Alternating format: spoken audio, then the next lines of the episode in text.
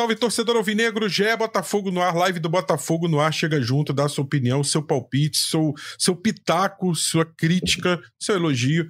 É, hoje, o Botafogo, dia seguinte, ao primeiro clássico do Botafogo na temporada de 2024, derrota por 1 a 0 diante do Flamengo, gol do Léo Pereira nos acréscimos, resultado que obviamente ninguém queria, ninguém desejava, mas vamos falar um pouquinho sobre a dinâmica da partida, um jogo que, a meu ver, o Botafogo foi competitivo do início ao fim, Claro que mostrou falhas, mostrou defeitos ali muito visíveis em, algum, em, alguns setores, mas, acima de tudo, o Botafogo conseguiu competir do início ao fim. No fim, ali, um gol de bola parada, uma falha individual numa saída do Gatito. É, sétima rodada, Botafogo chega a três vitórias, dois empates, duas derrotas e perde ali a, a segunda posição para o próprio Flamengo. A gente um pouquinho sobre é, a tabela depois também de, é, de secar. A gente tem hoje a Jéssica Maldonado aqui, o Pedro Depp, voz da torcida, como sempre, do canal Setor Visitante. A Jéssica, repórter setorista, acompanha o dia a dia do Botafogo para a gente poder destrinchar um pouco mais essa derrota do Botafogo, que trouxe muitas lições. A gente fala sempre: a vitória traz alegria, traz satisfação, é, de que né, torcedor quer vencer sempre, mas as derrotas, principalmente como as de ontem, desse, dessa quarta-feira, trazem lições, trazem aprendizados, porque Botafogo, especificamente, falando desse jogo, é, conseguiu competir, conseguiu é, fazer duelos interessantes, teve chances de gol, inclusive. A gente vai falar um pouco mais sobre essa derrota do Botafogo por 1x0 para o Flamengo o público ali de pouco menos de 50 mil torcedores no Maracanã.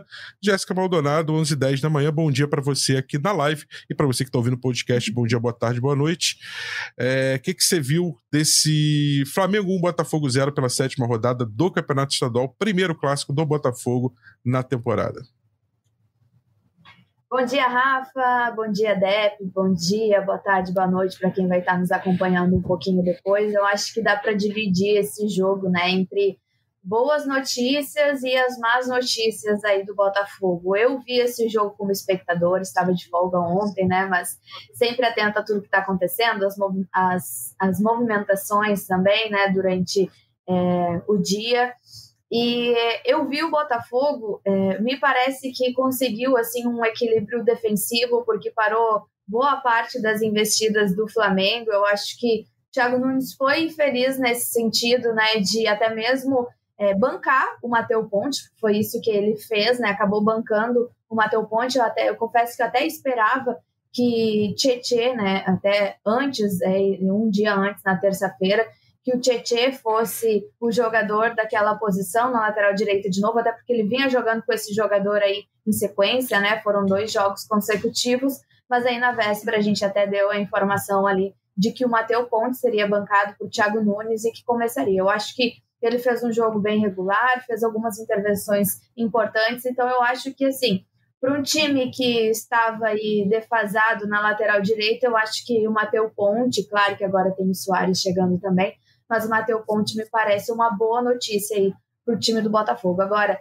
a gente vale discutir é suficiente ou não, mas claro que o Soares está chegando aí, inclusive estava ontem na partida, então é, acho que tem que ser discutido. Mas eu, como eu falei anteriormente, acho que essa é uma boa notícia. Até mesmo o Luiz Henrique, a gente viu o que, que ele pode mostrar, né? A questão do drible, ele é um jogador muito vertical. Eu acho que para parar alguns, alguns times aí, é, que o Botafogo pode enfrentar ao longo aí da temporada. Eu acho que a estratégia de três volantes funcionou até certo momento, porém tirou muito do ímpeto ofensivo aí do Botafogo. E aí essa eu trago como uma má notícia. O Botafogo finalizou pouco, fez só duas finalizações, né? Foi o jogo de menor número aí de, de finalizações desde aquele jogo contra o Cruzeiro em 0 a 0 em agosto do ano passado, quando o Tiquinho se machucou. Então eu acho que ofensivamente o Botafogo ficou devendo bastante. Não acho que tenha dado certo o Júnior Santos na ponta é, esquerda, mas eu divido dessa forma. E até falando né, das más notícias, eu acho que a questão aí do goleiro é algo que com certeza está sendo debatido internamente aí no, no Botafogo, porque o John está machucado, vai ficar dois meses fora, né? E o Gatito a gente já viu que ele falhou ontem, Sei que a gente vai comentar isso aqui um pouquinho depois, mas falhou ontem. E nas amostragens que ele fez aí em outras situações de gol que o Botafogo tomou nessa temporada, a gente viu também que ele não chegou bem aí, muitas vezes até é, chegou fora ali, né, do, do, do tempo, ou até mesmo não se explicou muito na jogada. Então, eu acho que tem algumas situações nesse jogo de ontem. Para o primeiro teste aí, embora ele tenha saído esse gol aí nos acréscimos, mas para o primeiro te teste contra um time aí é, bom tecnicamente, taticamente, eu acho que o Botafogo se saiu bem, apesar do resultado final. A gente já vai falar mais sobre tática. Eu quero hoje abrir um pouquinho essa, esse parêntese da, da tática. Tem um tempo que eu não falo disso, mas acho que o jogo de ontem foi um grande duelo tático. Falar um pouquinho dessa questão dos volantes e do esquema do Thiago Nunes. É, e antes de passar a palavra para Pedro Depp, Depp botou lá o, a foto, o vídeo, falando no momento que ele estava é, é, comprando ingresso, no horário bom ali, por volta das 5 horas. Se eu estiver errado, você me corrige, Depp. E um horário tranquilo ali nas bilheterias do Maracanã. É, mas eu passei por uma experiência diferente e acho que quero relatar porque é, é importante quando você vai ao jogo para vivenciar uma série de coisas e vivenciar na pele ali o que o torcedor vivenciou. É, a fila para troca de ingresso para compra no horário mais próximo à partida, e mais próximo, eu falo de duas horas a menos do jogo, ou seja, a partir de umas sete e meia para frente, ela foi uma fila bem caótica, assim, mal organizada, é, muito longa, só tinha um ponto de, de troca, né, uma bilheteria ali, a bilheteria 2, e é, eu vi algo que me, me entristeceu muito, porque não fala de torcida do Botafogo, A, B ou C. Fala do comportamento da, das pessoas. Eu vou só abrir esse parênteses, a gente vai voltar a falar do jogo, é, mas acho que isso também é um pouco falar da partida, porque é a experiência do torcedor. É, primeiro, o torcedor foi, foi muito maltratado ali, é, só uma bilheteria aberta, uma fila imensa, é, muita dificuldade para organizar tudo. Esse é um ponto falho bem, bem grave da organização da partida ali, que ficou a cargo do Flamengo, né? Então, esse é um ponto. É, mas há um outro ponto também que me deixou triste, é, que não é novidade, que foi ver muita gente é, furando a fila. E aí, furando fila, eu não tô falando de duas, três pessoas à frente. Eu tô falando de uma fila que dava sete voltas, né? Ela, ela vai aquela cobrinha, né? Vai, vem, vai, vem, sete vezes, em sete camadas, e gente pulando para a primeira e entrando ali e achando que isso é normal. Eu sei que vai ter gente na live que vai falar que ah, é, a culpa não é de quem faz, a culpa é de quem não organiza. Tem pessoas que acham, que pensam assim, né, que é a mesma coisa do trânsito, quando você pega um acostamento, corta todo mundo para entrar lá na frente. Ah, a culpa é de não ter um guarda aqui para fiscalizar. Eu penso diferente. Eu acho que o conceito da ética, do, do, do, do bom comportamento, da, da, civilidade de se viver em, numa, é, numa sociedade, numa civilização, pressupõe que a gente respeite o, o, a pessoa que está ao nosso lado. E eu vi um desrespeito assim generalizado de muito, muito torcedor, muito. Eu sei que tem muito torcedor aqui que ficou na fila, a maioria ficou na fila e respeitou a ordem, mas assim, cara, foi, foi triste ver quantas pessoas desrespeitaram e com isso a fila foi demorando, demorando. No fim, todo mundo entrou, todo mundo viu o jogo, mas eu quero deixar só esse ponto aqui. Pedro Depp, que foi tranquilo, trocou ingresso antes ali, fez o certo, que eu acho que todo mundo que podia fazer devia fazer, mas aí tem trabalho, às vezes a pessoa sai sai tarde, não consegue.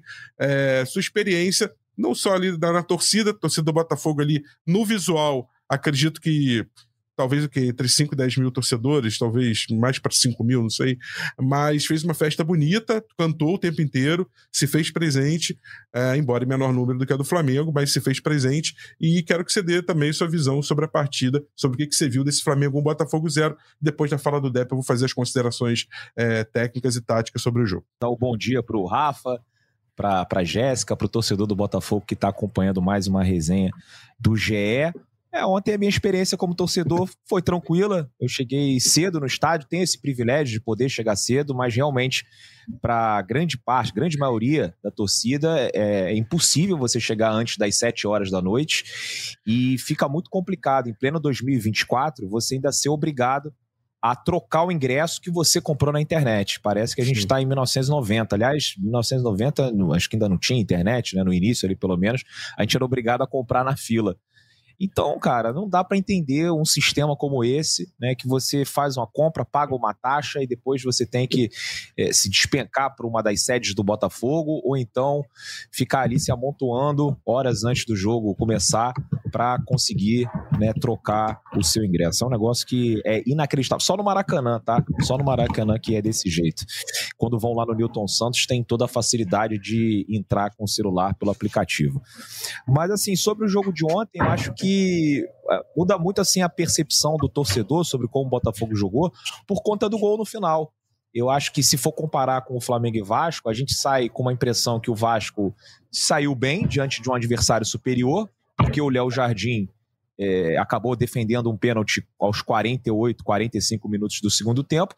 E ontem aconteceu o oposto, né? O Botafogo é, acabou tomando um gol numa falha do Gatito ali, quando ele sai do gol, podia até realmente ter uma falha de marcação, e a gente obviamente vai falar sobre isso aqui, acho que também tem a ver com, com a entrada de jogadores um pouco mais baixos, o Barbosa, que é um cara de 1,92m, se estivesse ali, provavelmente estaria junto com, com o Léo Pereira e poderia ter cortado a bola, mas a partir do momento que o Gatito sai, ele tem a obrigação de rebater e ir junto com o Léo Pereira e o que vier pela frente, não pode, né, um goleiro né, de um time que quer brigar por uma vaga na fase de grupos da Libertadores, um time que tem pretensões é, mais altas no, no, Campeonato Brasileiro, quer chegar de novo entre o top 6, top 5, entre os quatro melhores, seis melhores. Então acho que o Gatito já não passa mais a mesma confiança de outrora, né? Infelizmente, um goleiro que a gente gosta bastante, mas que hoje já não vive mais o, o seu melhor momento técnico. Né? Acho que está bem claro para todo mundo e realmente é uma questão que preocupa pelo fato do John ter aí mais dois meses de recuperação.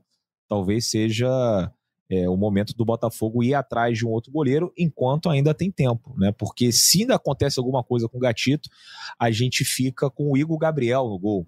E aí acho que pode até ser pior do que o que a gente tem agora.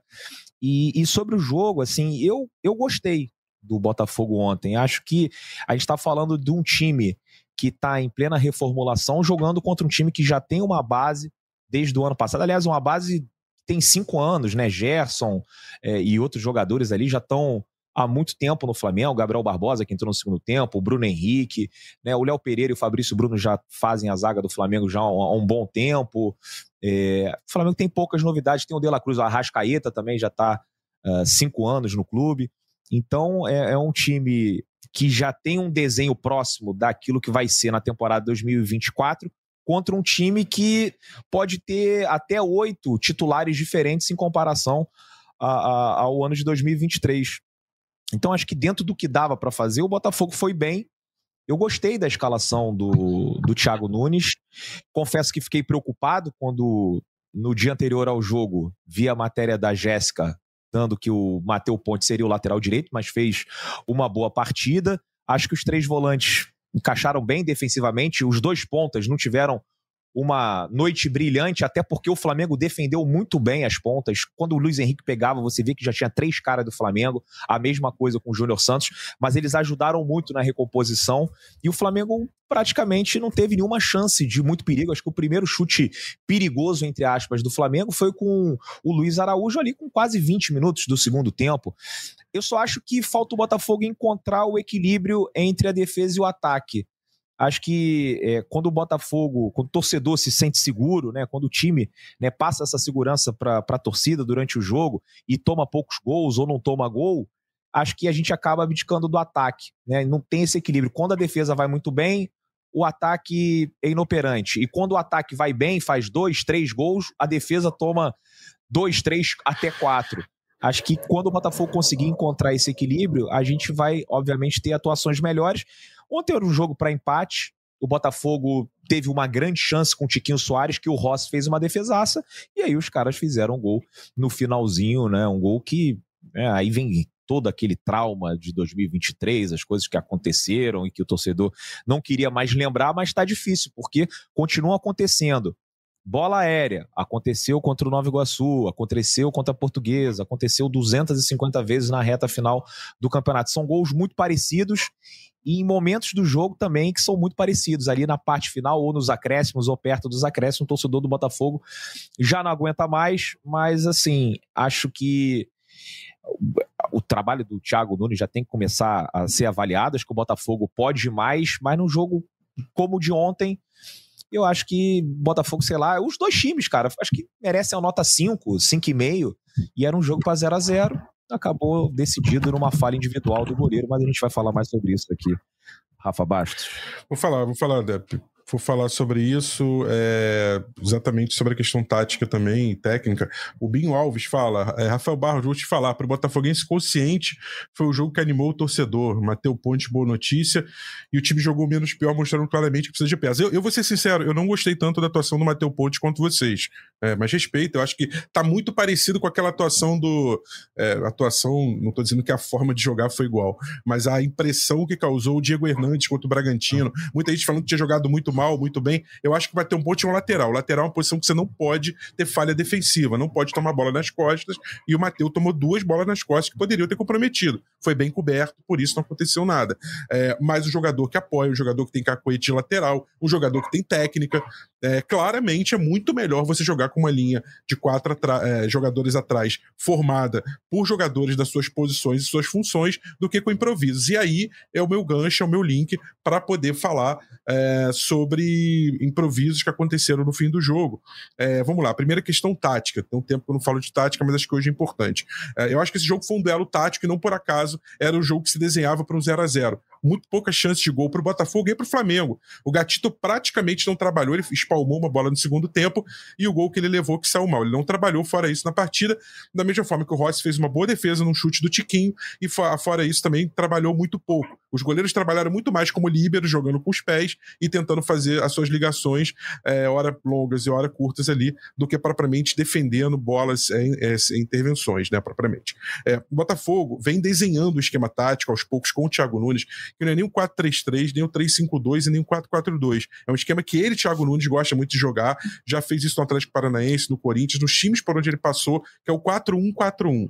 4-1-4-1 foi o esquema que o Tite, técnico do Flamengo, usou na seleção brasileira, nas últimas duas Copas. Então você vai lembrar, tinha o Casemiro como o cara à frente da zaga, o volantão, e ele faz uma linha com outros quatro. Um cara que tem mais uma função de volante um pouco, que tem uma pegada um pouco maior na Copa do Mundo. É, na primeira foi o Arthur em 18 e 22 foi o Lucas Paquetá, usando a seleção como referência para todo mundo se, se situar bem. E na Copa de 18 foi o Felipe Coutinho pelo meio, na de 22 foi o Neymar centralizado, ou seja, é um meia que tem uma característica um pouco mais ofensiva. E essa linha de quatro ela se completa com dois extremas, dois jogadores que jogam bem pelas pontas. Na Copa de 18 você tinha o William, né, por uma ponta, pela ponta direita, e o Neymar encaixotado na ponta esquerda. Aí eu vou chegar para vocês entenderem por que, que eu, tô, eu tô indo por esse raciocínio. E na frente o centroavante é, de ofício ali. E na Copa de 22, o Brasil também jogou com dois pontas, né? Jogou com, com Rafinha numa ponta, jogou com Vini Júnior na outra. O que, que acontece no esquema 4-1-4-1?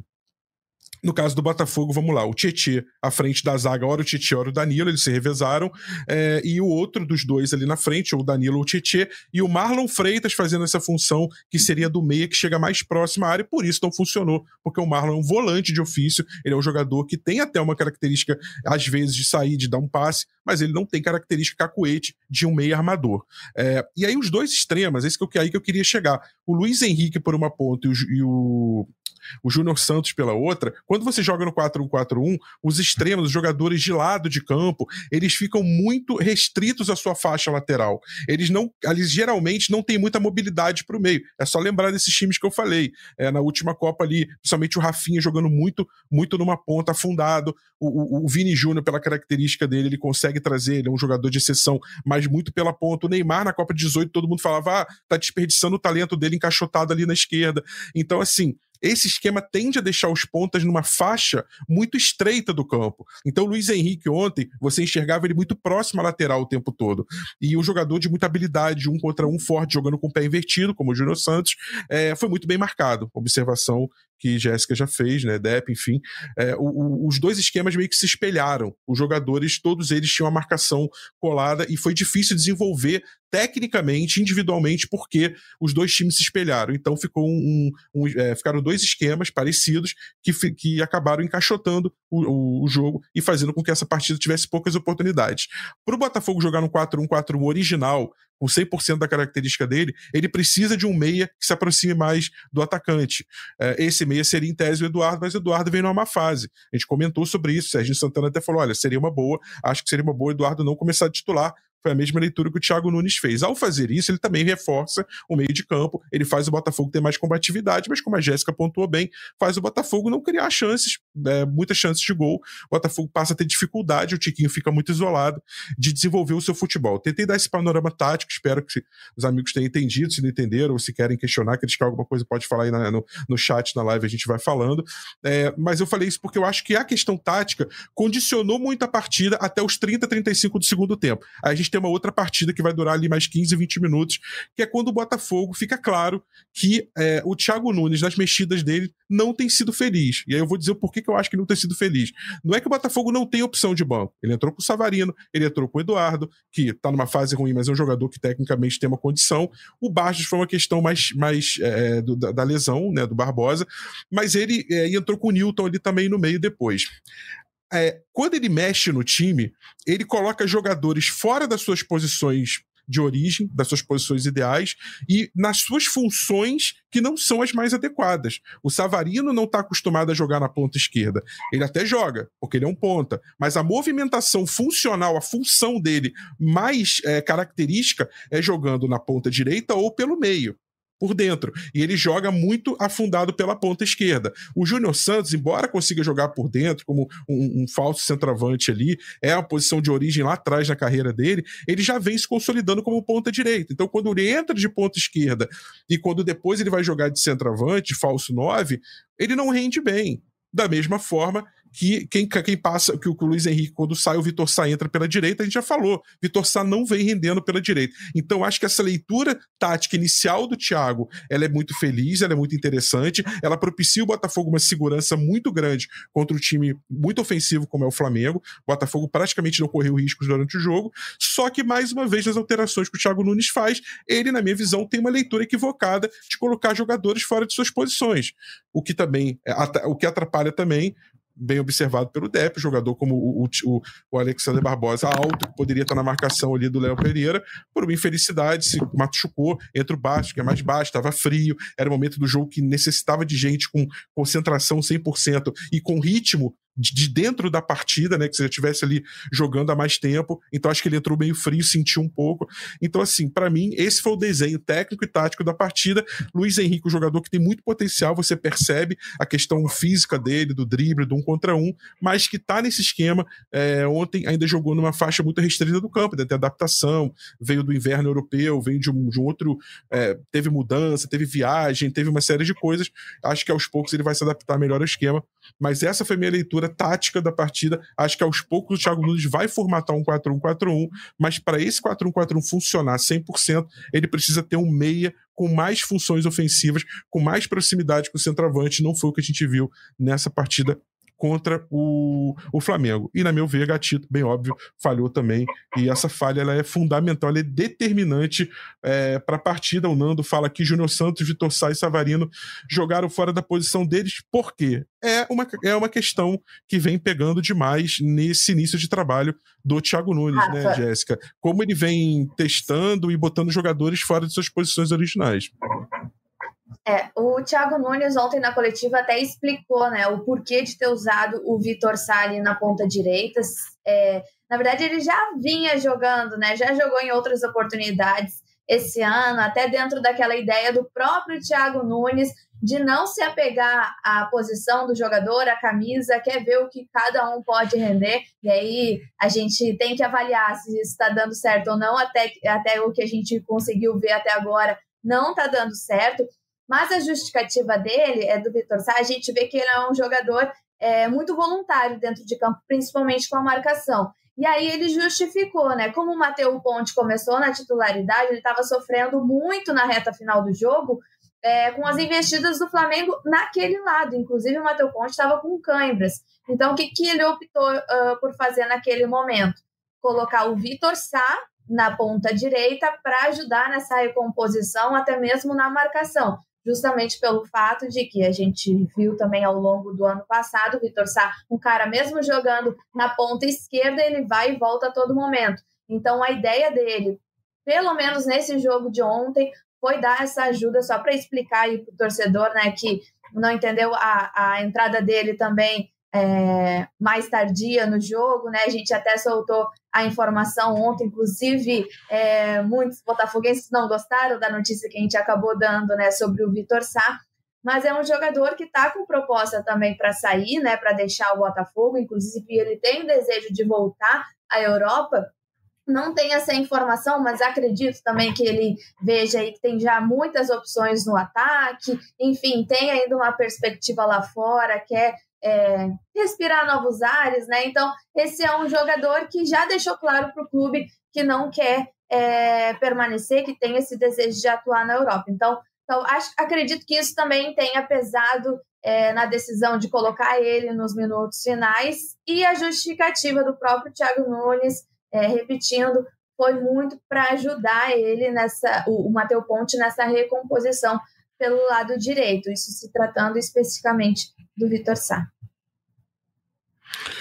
E aí, Depp, é muito torcedor aqui na live insatisfeito com essa questão da, das posições em que o, das que o Thiago Nunes escala é, é, não, é exatamente, não só substituições em si. Porque se você pega assim, ah, vou botar o Savarino, vou botar o, o Vitor Sá, ah. vou botar o Eduardo, que tá numa fase, mas que em 10, 15 minutos pode resolver pela técnica dele, até que você olha as substituições em si, ok. Mas a questão não é a substituição. O que todo mundo que tá reclamando, e, e acho com razão, é onde esses caras estão jogando. Aí eles jogam fora de posição, ah. não rendem o melhor, o time começa a bater cabeça, e quase sempre isso tem acontecido, né, Depp? Tem sido recorrente.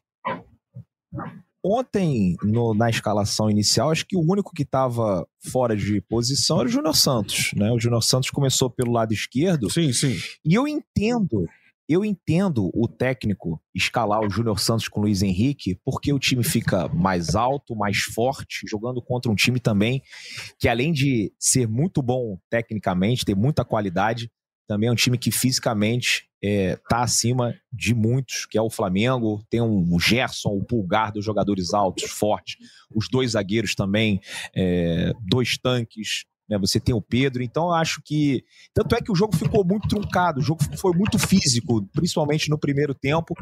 E acho que foi uma aposta válida do, do Thiago Nunes. É, Acho que o, o, o Júnior Santos realmente não rende muito é, pela esquerda, tá mais acostumado a jogar pelo lado direito, mas eu não acho algo muito bizarro. Talvez eu preferisse entrar com o Vitor Sá, e acho que se você não, não quer não, ter Deb, problema mas, mas o meu, eu, Seria... Mas o meu questionamento não é. Desculpa, o meu questionamento, e acho que da live aqui, como eu tenho lido aqui, estou acompanhando, não é da escalação inicial. Embora o Júnior Santos estivesse na esquerda, nem acho que é torto. Posição original, uhum. quando ele é, começou é, lá, é, brigava naquela posição, não acho que é torto. Ele tem rendido melhor pela direita, mas não acho que é torto. Mas as então... mudanças, quando os jogadores entram, sim, eles têm entrado fora de posição, aí... isso é fato. É. Não, mas eu comecei falando pelo Júnior porque era a escalação, aí vamos para as substituições. Comentar que o Vitor Sá jogou na lateral direita, para mim, não existe, gente. Ele entrou com 48 minutos do segundo tempo. O Vitor Sá não jogou. Até o repórter perguntou lá: por que você não aproveitou o Vitor Sá? Não, eu aproveitei é, para leitura popular. Até pode achar que eu não, não aproveitei, mas papel ele jogou tático. aqui para ajudar o Matheus Ponte. É, o papel tático dele. Jogou três minutos, né? Então, assim, é, botou o Vitor Sá é, na direita e o Savarino na esquerda. E a explicação dele do Savarino pela esquerda, ele falou assim: eu tenho um jogador que não atuava desde 25 de novembro, é, precisa de minutos, não pôde ser relacionado para o último jogo porque tinha lesionado o tornozelo, e eu preciso colocar ele em campo. Aí o que, que acontece? O estadual é laboratório ou não é? O estadual é momento para teste ou não é? Porque o discurso de todo mundo em dezembro, início de janeiro, é que o técnico tem que ter liberdade para ele testar o que ele quiser durante o Campeonato Carioca. Aí quando ele testa, professor Pardal. Esse Pardal fica mudando tudo. O Pardal não coloca. Já tinham chamado de Pardal porque tinha escalado o Mateu Ponte. Aí também eu faço minha culpa, porque eu fiquei desesperado com, com, com, o Ponte iniciando a partida, mas assim, mérito do Thiago, que chegou e colocou o jogador numa partida importante, num jogo grande, num clássico, dentro do Maracanã, com a torcida do Flamengo em peso, e o garoto não sentiu. Pode não ter é, tirado nota 7, 8, mas acho que um 6 digno de um lateral direito reserva, que é o que a gente espera. Então, a, a justificativa do Savarino é ok. Aí você tem o Eduardo, que realmente cara, desde o ano passado, do final do ano passado, não tá jogando. Eu sou fã do Eduardo, acho que é um baita jogador. Já como as pessoas gostam de dizer aqui, já passei muito pano para as atuações dele, mas tá chegando no momento que é, a gente. A, a, nossa paciência tem um certo limite. A gente precisa ver o jogador dar essa resposta dentro de campo. E ontem uma atuação muito ruim, caiu muito o nível do, do Botafogo quando o Eduardo é substituído. E aí tem uma outra invenção do Thiago Nunes, que é colocar o Júnior Santos como centroavante. Ele coloca o Júnior Santos como centroavante, tendo dois garotos da mesma posição, né? Dois noves no banco de reservas. É, acho que é mais ou menos aquele pedido de socorro de colocar o Newton na lateral direita, é esse de você não ter alguém para substituir o Tiquinho Soares. O Tiquinho Soares aguentou 45 minutos. Eu estava assistindo novamente o segundo tempo do jogo hoje, com 15 minutos a TV dá um close no Tiquinho Soares, ele tá sozinho, não foi nem que ele tinha tomado uma pancada, dado um pique, ele tá ofegante. Ele não, com 20 minutos o Tiquinho não aguenta mais.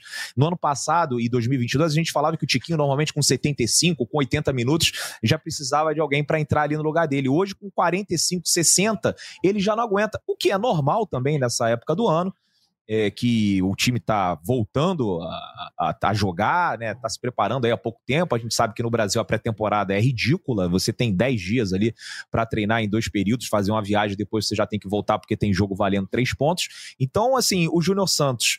É, ali por dentro é mais um pedido de socorro e é uma preocupação que eu tenho, porque eu acho realmente que o Texor entregou uma janela agressiva, só que a gente ainda tem algumas lacunas e essa do camisa 9 ela é muito importante para o Botafogo trazer, porque, olha, a gente tem agora o goleiro, por conta da lesão do John, beleza, mas assim, o centroavante não dá para esperar o Igor Jesus até o meio do ano. E eu também não sei se o Igor Jesus é o cara para chegar aqui e sustentar a pressão quando o Tiquinho não puder jogar ou substituir o Tiquinho em alto nível quando ele estiver cansado. Não faço ideia, mas ele foi o escolhido. A partir do momento que ele é o escolhido, que ele venha logo, porque com o Janderson. Imagina o Matheus Nascimento ontem jogando entre o Fabrício Bruno e o Léo Pereira. Não tem condições, gente. Não dá. E aí a opção é você colocar o Júnior. Aí você colocou o Júnior, que eu não gosto do Júnior Santos como centroavante. Acho que você mata o Júnior Santos e ele não sabe jogar por ali. Não gosto mas assim, pelo menos fisicamente, ele compete com os dois zagueiros do Flamengo, coisa que o Matheus Nascimento não consegue competir. Então você precisa trazer, não adianta nada você gastar 20 milhões de euros numa excelente contratação, trazer o Alan, que a gente não sabe se vem agora, se vem depois, e você ainda continuar com algumas lacunas que quando chegar num jogo, né, que exige mais dos atletas, você não tem quem colocar no time titular. Então, assim, é, o, o torcedor do Botafogo, até foi um amigo meu que falou, o torcedor do Botafogo quer reformulação total em, em 30 dias e ao mesmo tempo quer que o time esteja entrosado e jogando bem. Pô, é uma coisa ou outra. Né, foi o meu amigo Vieira hoje, estava comentando o jogo com ele, falou um negócio, ele falou, ou é uma coisa ou é outra. Né, ou você mantém a base e o jeito que eu tá jogando, ou você reformula tudo. E esse time do Botafogo provavelmente não vai ser o time que a gente vai ver daqui a dois meses. Tem muita gente para chegar, então, assim, o trabalho não empolga, a gente precisa dos resultados. Seria uma vergonha não se classificar para segunda fase do Carioca, para as semifinais, mas acho que o planejamento atrasado e a falta de alguns jogadores ali no banco de reservas atrapalharam, estão atrapalhando o início de trabalho do Thiago Nunes. E só uma coisa para fechar: o Flamengo, na hora que vai substituir, entra o Gabriel Barbosa, entra o Bruno Henrique, entra o Luiz Araújo. Então, assim, olha o nível que os caras têm no banco e olha só o nosso né? Entraria, entrou, com todo respeito, entrou o Nilton. Aí no jogo passado saiu o Eduardo, entrou o Raí. É, saiu o Danilo, entrou o Kaique. Então, assim, é, acho que o, o, elenco vai ser melhor do que o do ano passado. O Texo está trazendo uns caras muito, muito interessantes né, que o torcedor está gostando muito, mas ainda falta alguma coisa para você ajudar o trabalho do técnico, né? Você escolheu. E eu entendo, só desculpa, eu estou me alongando demais assim, mas é porque eu entendo que o Thiago Nunes, não, ele imagina. não é o técnico dos sonhos de nenhum torcedor do Botafogo. Quando ele chegou, eu até escrevi no Twitter, pô, uma movimentação decepcionante, ainda mais depois de você trazer o Luiz Castro, você trazer o Bruno Lage, dois caras assim, tops. O, o, o, o Lage, inclusive, tinha treinado Premier League e tal. Então, assim, o Thiago, o Thiago Nunes, aí, técnico brasileiro, que não tinha feito bons trabalhos no Ceará, no Corinthians, no Grêmio, o torcedor não, não curtiu muito. Mas ele foi escolhido. E ele tem que ter condições de mostrar o trabalho dele, de fazer o trabalho dele. Agora, a gente está querendo interromper, tem muita gente querendo interromper um ciclo de trabalho sem que o cara tenha ainda os melhores jogadores à disposição. Aí isso eu não concordo. É, eu sou do time, estou muito tranquilo com isso, que critica técnico me sinto à vontade para criticar técnico sem querer que ele vá embora. Eu não quero a cabeça do Thiago Nunes. Sim, sim. E acho que quando eu vejo aqui os comentários, a gente vai para os extremos. É, tem a turma que quer fora Thiago Nunes e tem a turma que deixa o cara trabalhar. É, eu estou no meio desse caminho. Eu estou assim, olha, tudo bem, deixa o cara trabalhar. Ele tá cometendo erros, a meu ver, em substituições. É, eu acho que quando você bota o jogador fora de posição, não é teste. Isso pra mim não é teste. Teste é outra coisa. Teste é quando você é, pega um jogador que tá sem muito ritmo, sem muita minutagem, bota ele em campo. Às vezes numa função um pouquinho diferente. Um primeiro volante você teste de segundo. É, é, mas assim, um lateral de ala, mas um, um, um, segundo atacante, uma posição cada vez mais em desuso, bota, bota ele mais centralizado. Mas eu não acho que isso é teste que ele tá fazendo. Mas também não acho que ele tem que ir embora, não. Eu acho que eu concordo com o Depp. É um trabalho de construção, é um trabalho que você tem que é, fazer ele acontecer esperar os resultados aparecerem sim. Fala, Jéssica, desculpa. Não, só pegando o gancho também aí, é, falando justamente do Thiago Nunes. É, eu acho que o ano passado a gente teve exemplos, né? É, uma sequência de troca de, ter, de treinadores que não conseguiram dar sequência em seus trabalhos, e aí até chamou a atenção esses dias eu vi tweets e respostas de alguns torcedores numa imagem do Bruno Lage. E aí voltava aquela coisa: será que ele estava errado? Será que ele estava certo? Será que a gente não teria realmente vencido o Brasileirão se ele tivesse permanecido, né, com as convicções que ele tinha? Então eu acho que passa muito por isso. Eu acho que 2003, 2003, 2023 é, ensinou muito sobre isso, né, no Botafogo, de dar tempo para os técnicos trabalharem, e como o Depp mesmo falou, né? Não, é, ou é uma coisa ou é outra. Então, assim, a gente já está claro para gente que no Campeonato Carioca ele é o laboratório, o grande objetivo do Botafogo, sim, está classificar entre os os quatro primeiros ali do Carioca, mas avançar ali na Libertadores. Então eu acho que passa muito por isso. Eu também não tenho problema em criticar técnico nenhum, mas eu acho que assim, uma coisa a gente não pode. É, é, a gente tem que concordar aqui. O Thiago Nunes ajustou uma das coisas que era um grande problema na reta final no Campeonato Brasileiro do Botafogo, que era a questão defensiva, né? Em alguns pontos. Tem questões pontuais ali da bola aérea e tal, mas ontem a gente viu que, beleza, até o Depp falou, falta aquele equilíbrio da defesa e o ataque, mas acho que ontem o Botafogo se comportou de uma forma ok para enfrentar um, um, time como o Flamengo. Então, assim, acho que precisa encontrar esse equilíbrio e, de certa forma, ontem, se a gente for analisar é, friamente, foi algo, era um jogo, como vocês falaram mesmo, 0 a 0 foi uma falha pontual do Gatito, acabou que o Barbosa saiu e ele estava tirando todas as bolas pelo alto. Então, assim, se a gente for avaliar aí friamente, tá ok nesses, nessa, nessa questão aí defensiva, né? Ontem o, o Thiago Nunes, o time do Thiago Nunes conseguiu aí parar o Flamengo em boa parte do jogo. Então agora falta esse equilíbrio ofensivo, assim, né? Então eu acho que isso vai ser algo até mesmo esses testes, ao que me parece que ele está fazendo aí, né, do Savarino no lado que não é dele, até mesmo o Júnior Santos no lado que não é dele, me irrita um pouco, mas eu acho que ele faz parte daqueles testes que ele está fazendo, já pensando na Libertadores e na sequência do Campeonato Brasileiro, para ter convicção do que ele pode usar e daquilo que ele não pode usar. É, pegar, pegar mais opiniões aqui, o, o Draco fala, eu quero, eu quero embarcar nesse comentário do Draco. Ele fala assim: o time tá mal fisicamente. E aí, eu não acho que o time esteja mal fisicamente, mas eu acho que o que aconteceu ontem é, foi um pouco condicionado também pelo físico. Não o gol que o Botafogo levou, mas se você pega os 10, 15 minutos finais, o Flamengo vai subindo a pressão, vai subindo a linha, o Botafogo vai baixando linha e vai perdendo a capacidade de reter bola na frente. A bola do Botafogo passa aí e voltar com muita rapidez. E aí, por que isso? É, antes das substituições, o, o Thiago Nunes ele estica a corda do time titular o máximo. Ele vai com o time titular até 35 do segundo tempo. E esse, para mim, também é um pedido de socorro, né? A gente falou muito, ah, o Newton na direita é um pedido de socorro, o Depp falou, o Júnior Santos na frente pedido de socorro. Gente, o técnico ficar. Olha só, o futebol tem mudança para mim na pandemia, que é a mudança mais essencial talvez dos últimos 20 anos no futebol, que é o aumento né? do limite de substituições para 5, a mais impactante.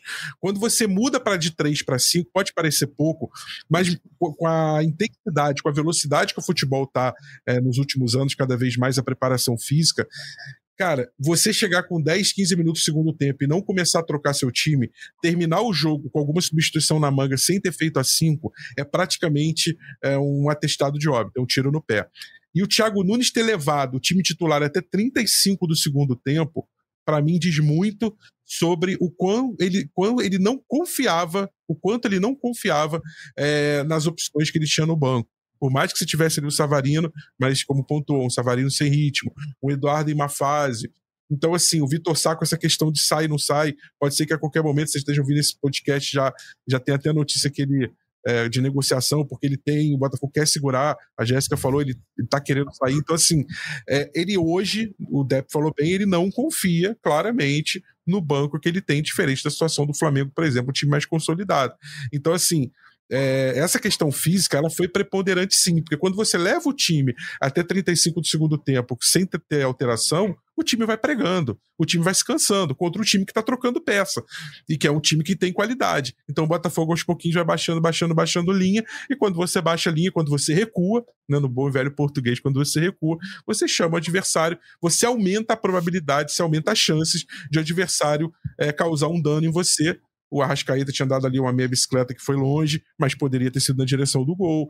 É, teve aquele chute que o Gatito espalmou, que também, se fosse com mais força e direção, talvez pudesse ter causado um dano maior. E o gol acabou saindo numa falha individual. Mas, assim, acho que de uma, de uma maneira geral, o placar justo teria sido sim o 0 a 0 Mas o gol acontece num contexto em que o Flamengo começa, já nos momentos finais da partida, a tomar conta do jogo e, e, a, e a, tomar conta do campo, principalmente se fosse um jogo ali de, de futebol americano, a, a ganhar jardas, como, como falam-se na, na NFL.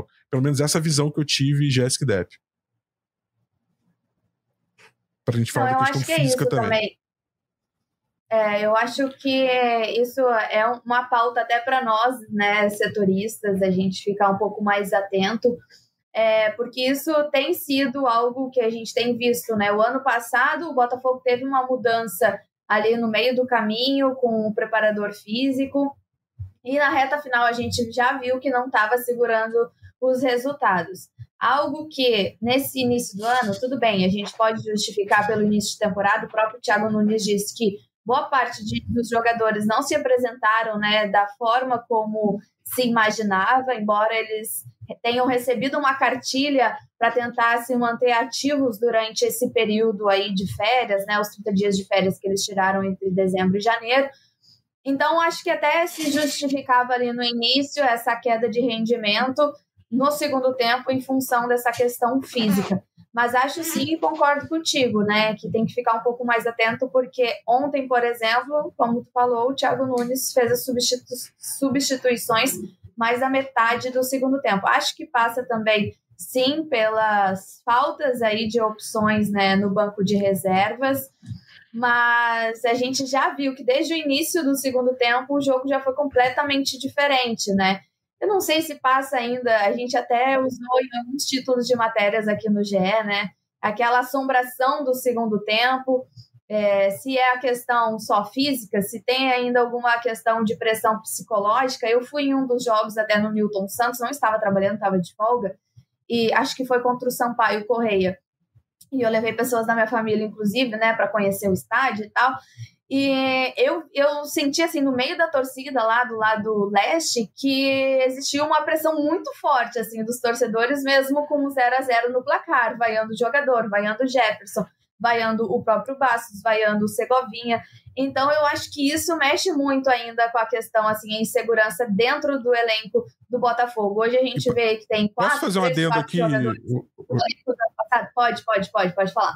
Posso só contribuir aqui? O Olavo Lindenberg fala: Gatito, Eduardo, é, Marlon Freitas, Chiquinho estão mortos. Essa é a visão do torcedor bem crua, né? Que é isso que você falou de da Leste, que você viu o jogo. É, eu, eu tenho sentido, já tenho falado dessa pauta, até para contribuir com a tua fala, e vou te passar já a palavra. É, como que o torcedor tem estado impaciente especialmente impaciente com aqueles jogadores que, que vêm do ano passado, acho que até o Depp comentou na última, ou o Serginho, não lembro, falou na última live, falou assim, é, uma, talvez se o dia que o Marlon Freitas fizer um gol, der um passe, aos poucos o torcedor comece, mas ele é o jogador que vai tocar na bola, vai cometer um erro que o outro cometeria e vai todo mundo vaiar muito mais. É, a paciência tá e muito ele teve pequena, a oportunidade e os jogadores ontem, né? se, Teve, furou uma bola. Ele, ele né? podia ter feito Ali as pazes, ele furou. Teve um torcedor que passou furou. por mim e falou exatamente isso. Pô, o Marlon perdeu a chance de fazer as pazes com a torcida. Porque é em cima disso que é isso, né? Em cima disso que a Jéssica tá falando mesmo. É, é, é o torcedor, fi, o jogador fica pressionado psicologicamente, que eu não tô botando nenhum jogador como coitadinho, como vítima, eles foram responsáveis por isso, por isso que estão sendo vaiados. Mas eles têm essa pressão hoje, né, Jéssica? Assim, é, eles estão colhendo o que, o que plantaram e, e, só eles vão poder sair desse buraco agora que o torcedor tá com a paciência menor com esses atletas, tá? E eu não sei se por isso é saudável pro Botafogo manter esses atletas no time titular. No elenco eu acho que até tudo bem, mas no time titular eu acho que pode não ser saudável. Mas aí que tá, eu acho que já teve uma grande mudança, né? Se for pegar o setor defensivo ali, né? Claro, o Gatito já tá há um Verdade. tempo no clube, mas se for pegar ali o Hugo, o Hugo era um jogador que já estava sendo pedido pela torcida no lugar do Marçal, que está machucado. A dupla de zaga saiu Cuesta, né? Também muito criticado, saiu o Adrielso e a dupla de zaga hoje é uma dupla de zaga nova. Na lateral direita, a gente tem o Matheus Ponte. E aí, do meio para frente, sim, que as, as, as opções elas se repetem, principalmente no meio-campo. E ainda tu soma o fato do Marlon Freitas também estar tá muito pressionado. Mas só voltando a falar do jogo, eu até disse assim: é, a minha a minha irmã que estava no jogo, ela disse: Nossa, Jéssica, é sempre assim. Chega a estar tá constrangida aqui, porque era realmente muito xingamento, assim. E aí eu fico pensando, imagina como que tá a cabeça do jogador também nesse momento. Daqui a pouco tem a questão física de início de temporada, ou daqui a pouco a, a, a questão física não tá lá, essas coisas, mais a pressão ainda. É, tem jovens jogadores, aquele jogo contra o Sampaio Correia uma equipe bem reserva. Então tinha Cauê sendo vaiado, o Jefferson sendo vaiado, o Segovinha, que eu acho que na semana seguinte é, foi emprestado lá para a Bélgica. Então, acho que ainda é um pouco do resquício assim daquilo que assombra é, o Botafogo, até mesmo acho que no reflexo dos jogadores de 2023.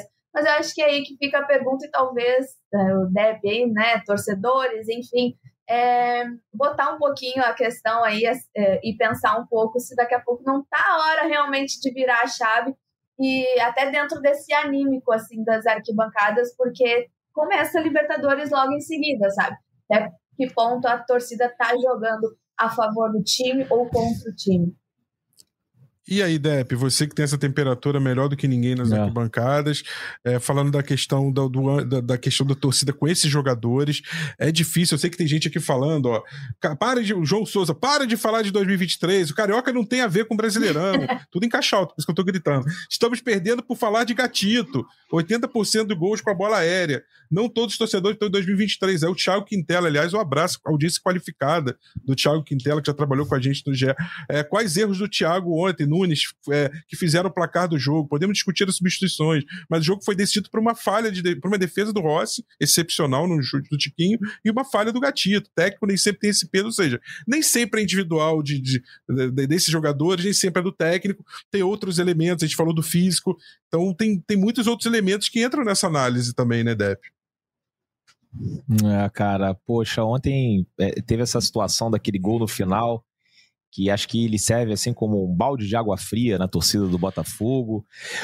Anteontem eu estava assistindo o Seleção, o André Rizek estava com a imagem ali no, no estúdio, né, com o Luiz Henrique, e ele dizendo assim: agora começou o ano do Botafogo. Olha esse sorriso do Luiz Henrique, ele não tem nada a ver com o ano de 2023. Ele chegando, ele chega aqui vai ajudar o Botafogo, vai pensar nessa temporada, na Libertadores, pensar em seleção brasileira. O Botafogo estava precisando disso. E, pô, aquele discurso, né? Aquela, né? As frases, as falas do Rizek me empolgaram. Assim, é, realmente, 2023 ficou para trás. Vamos para o jogo, vamos ganhar amanhã do Flamengo. Aí a gente vai até ver um time competindo, acho que mais no primeiro tempo do que no segundo. O segundo tempo, como você fala aí, as, substituições, o cansaço, né, é, acaba atrapalhando e as substituições não, não, não surtem o efeito que o Thiago imaginava e acho até que era previsível. Mas aquele gol no final, ele faz o botafoguense que foi ao jogo voltar a pensar e não ir mais, e aquele que não foi falar, ainda bem que eu não fui, porque eu sabia que isso ia acontecer. E aí você deixa a torcida né, mais afastada do time, né? Você provavelmente nos próximos jogos você vai ter menos torcedores do que nesse que você disputou ontem, o um clássico contra o Flamengo, que era um jogo que se você ganhasse, a torcida realmente poderia enterrar definitivamente esse ano de 2023, mas pelo visto a gente ainda vai continuar falando aqui mais um tempo sobre o que aconteceu, até porque é, são situações muito parecidas. A gente colocou aqui no, no podcast, né? Gol no final, bola aérea. Pô, ontem, é, ontem não, no último podcast, o Rafael, o Rafa Baixo, falou aqui 200 vezes das bolas aéreas, gols muito parecidos. E a gente ficou relembrando, Rafa. O gol contra o Palmeiras, o gol contra o Santos, aí agora o gol contra o Flamengo, o gol contra o Nova Iguaçu, várias situações que não tem como você não lembrar. E aí o Rafa também lembrou que, às vezes, nem sempre pelo alto, às vezes rasteiro também, o gol contra o Curitiba, o gol. Aí teve o gol contra a Portuguesa, que foi pelo alto. Então, assim, são as mesmas situações se repetindo. O torcedor do Botafogo é, vai para o estádio tentando esquecer o ano que ainda não acabou, mas eu tenho fé que vai acabar, que as coisas vão melhorar é, não é possível que vai continuar sendo desse jeito. O elenco tá mais forte, vieram bons jogadores, e agora é questão de tempo. E uma coisa assim que o pessoal fica falando, pô, tá passando pano pro Thiago Nunes, o Thiago Nunes tem que sair e tal. Eu, eu, eu acho que nesse momento na minha opinião, tá? Não seria apropriado você tirar o técnico até você não deixá-lo trabalhar com os caras que foram contratados, né? Tem que deixar o cara trabalhar com os caras que foram contratados. Aí, beleza, você pode avaliar o trabalho dele. Mas não significa que eu tô dando um passe livre de dois anos pro Thiago Nunes, que o contrato dele é até o final do ano que vem. Então, assim, não. É, deixa o Thiago Nunes fazer o que ele quiser e tá tudo certo. E 2025 a gente avalia se, se foi bom ou não foi, senão a gente renova, ou então é, manda um abraço e tchau pro, pro Thiago. Não. Acho que lá na frente a gente pode até chegar à conclusão que o Thiago não é o cara ideal para levar esse projeto do Botafogo adiante. Eu só acho que nesse início né, ainda está muito cedo, e sei que o Rafa não pensa assim, outras pessoas não pensam. Ele merece críticas, acho que tem que criticar mesmo, é um time grande, tem pressão, é, tem que fiscalizar, tem que estar tá em cima, mas também tem que entender né, que as coisas não acontecem é, da noite para o dia. Infelizmente, não é assim, eu adoraria que o Botafogo em 30 dias reformulasse o elenco todo, chegassem novos jogadores e a gente jogasse que nem os Harlem Globetrotters, dando show em todas as partidas. Não vai acontecer isso. E ontem acho que a estratégia dele de jogo foi acertada, né? Jogou para tentar neutralizar as principais armas do Flamengo. A gente ouviu falar de Arrascaeta ontem? A gente ouviu falar de De La Cruz ontem? Alguém, alguém ouviu falar? De... Eu não ouvi. Então deu certo. E teria dado certo se não fosse o gol é, no final, né? A torcida teria. Aliás, deu certo, acho que mesmo tomando o gol. Mas assim, muda a percepção. Tomou o gol no final, Sim. aí você só lembra dos erros. Se não tivesse tomado, se tivesse sido ao contrário, fala assim, nossa. Porque se você excluir não. os últimos cinco minutos, o jogo do Botafogo foi bom, pô. Pro que dava para fazer contra E a gente estaria aqui falando de nó tático, né, Depp? Exato. E nó tático do Thiago Nunes, olha só, botou ali os três. E eu gostei. É. Como você lembrou, o, o, o, Botafogo, em outras ocasiões, tinha, tinha testado esse time com os três volantes e não tinha ido bem. O Castro fez isso contra o Cuiabá e o Laje fez isso contra o Santos. E nessas duas ocasiões, ele, ele colocou o Tietê, o, tanto o Castro quanto o Laje colocaram o Tietê jogando como o Eduardo, quase encostado no Tiquinho. Dessa vez foi diferente. É um 4-1-4-1, como foi você diferente. falou, com o Danilo um pouco mais recuado. E aí deu certo. E, e podia ter, se, se, o Tiquinho faz aquele gol, a gente estaria aqui falando do nó tático do Thiago Nunes. Então, assim, vamos falar do jogo? Vamos agora, vamos excluir os últimos cinco minutos. Eu sei que pro torcedor é impossível excluir, porque o torcedor tá sendo zoado, o torcedor saiu do estádio ontem ouvindo Mamãe, eu quero, né? O chororô, que não sei o que, isso é horrível, ninguém gosta. O Flamengo ganhou, tá na, mesmo na situação de zoar e tá tudo bem. Agora, vamos falar sobre o jogo. O jogo, 90 minutos, foi tão horroroso assim, com o que dava para fazer? Ou as pessoas estão falando isso porque tomou um gol numa falha individual no último minuto? É o isso. Botafogo jogou, o Botafogo venceu partida jogando pior do que ontem quando perdeu. É, assim, é... gente, é só lembrar, Botafogo contra, vamos lembrar uma partida inclusive com o Luiz Castro no passado, Botafogo, quando enfrentou o Cuiabá com três volantes, que o Lepe lembrou bem, e ganhou de 1 a 0 com gol de pênalti do Chiquinho, jogou muito pior do que ontem. Jogou pior. Ontem o Botafogo encaixou, é, o Botafogo encaixotou o Flamengo, os principais jogadores não, não, não, não apareceram, como o Depp observou bem. O Tite teve que se desdobrar, mexer, mexer o jogador, mexer, tentar alternativa técnica e tática, e o gol saiu numa bola parada. Ah, faz parte do jogo? Faz parte. Da mesma forma que um pênalti que você acha faz parte do jogo. Mas é, a gente tem que saber separar a análise. E aqui tá falando alguém que tá criticando muito o trabalho do Thiago Nunes também, mas tô com o Depp assim embaixo. Não é hora de mudar para mim o técnico. Sei que a galera na, na live aqui muita gente pensa diferente. Botafogo é, abriu a sétima rodada. É, hoje, junto com o Bangu e Volta Redonda, que foi 1 a 1 né? Botafogo 0, Flamengo 1, Flamengo 1, Botafogo 0. É, a gente a rodada completa hoje amanhã com mais quatro jogos. O Botafogo tem terceiro lugar com 11 pontos.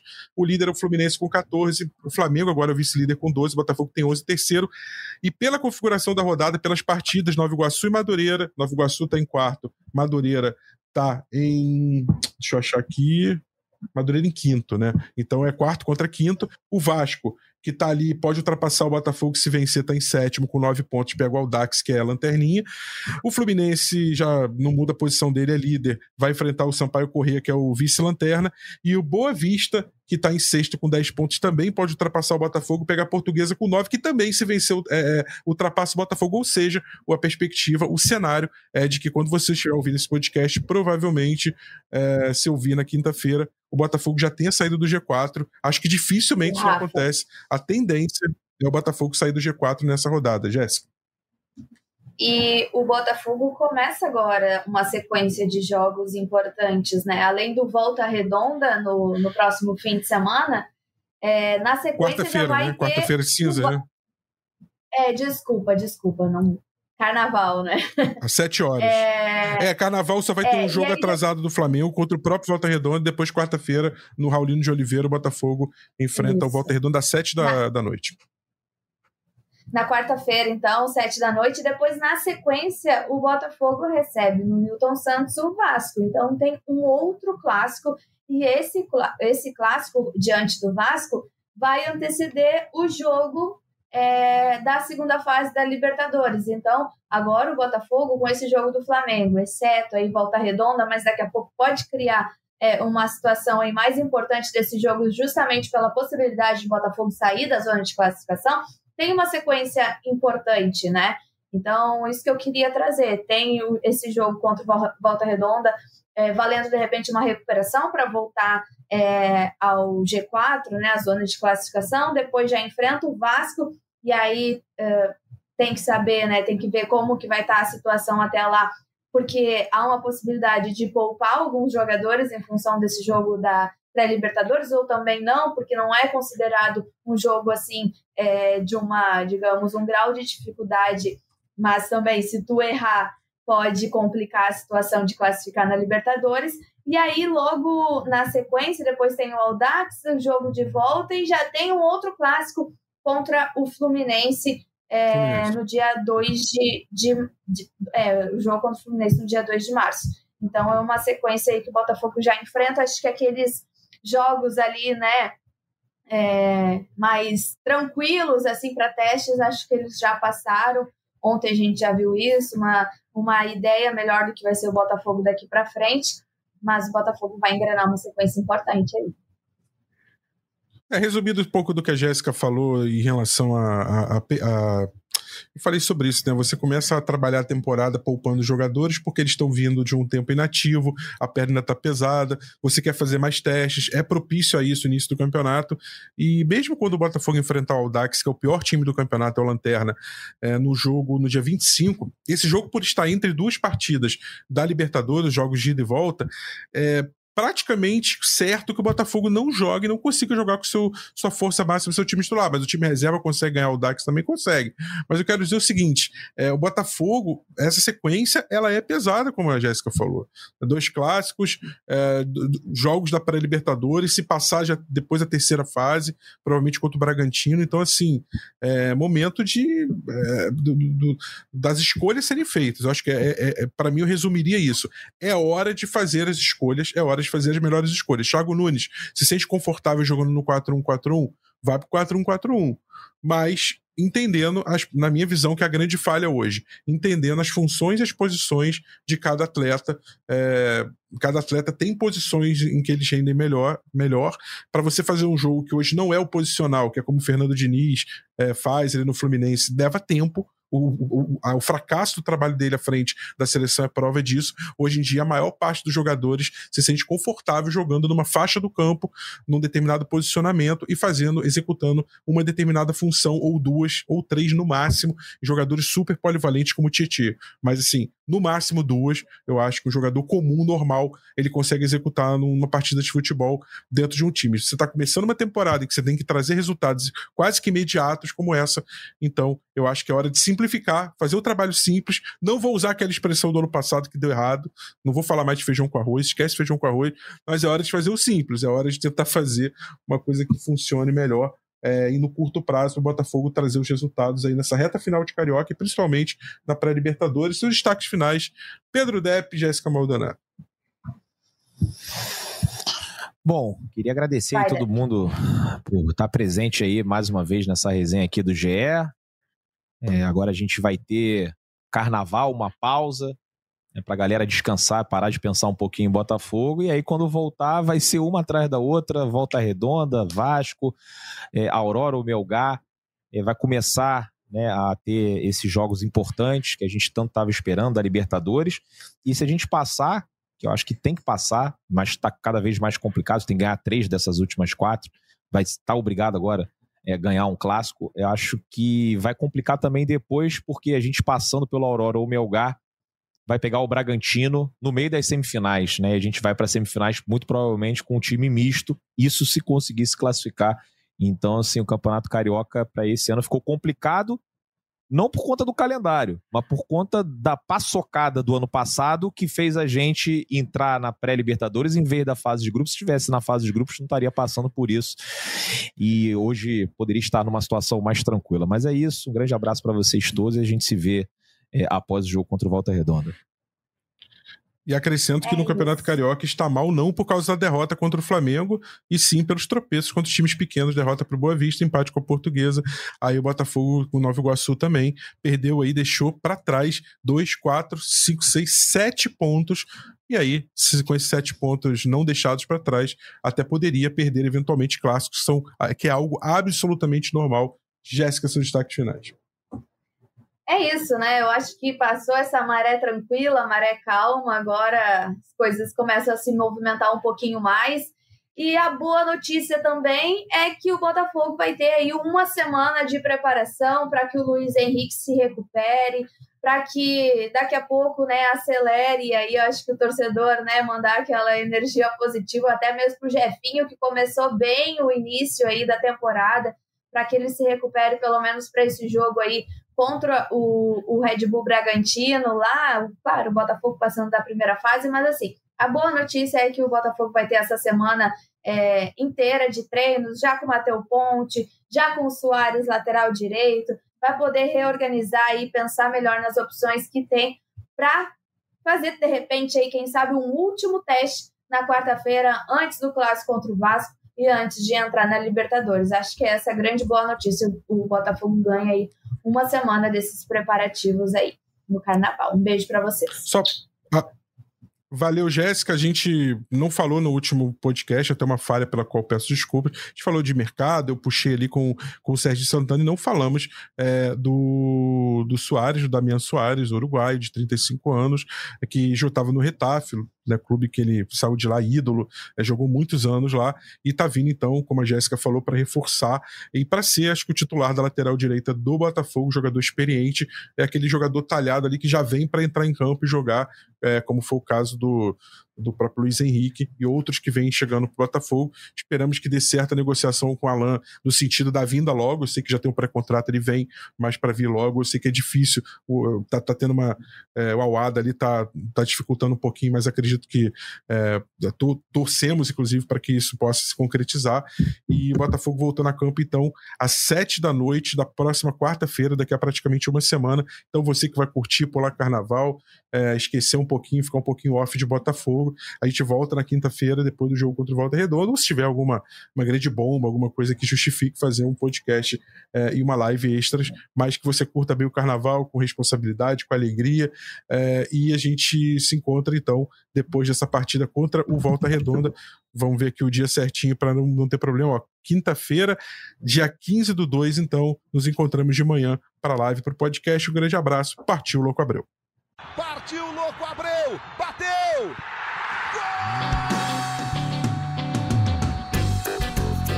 Sabe de quem? Do Botafogo! Do Alvinegro, do Glorioso. É o GE Botafogo.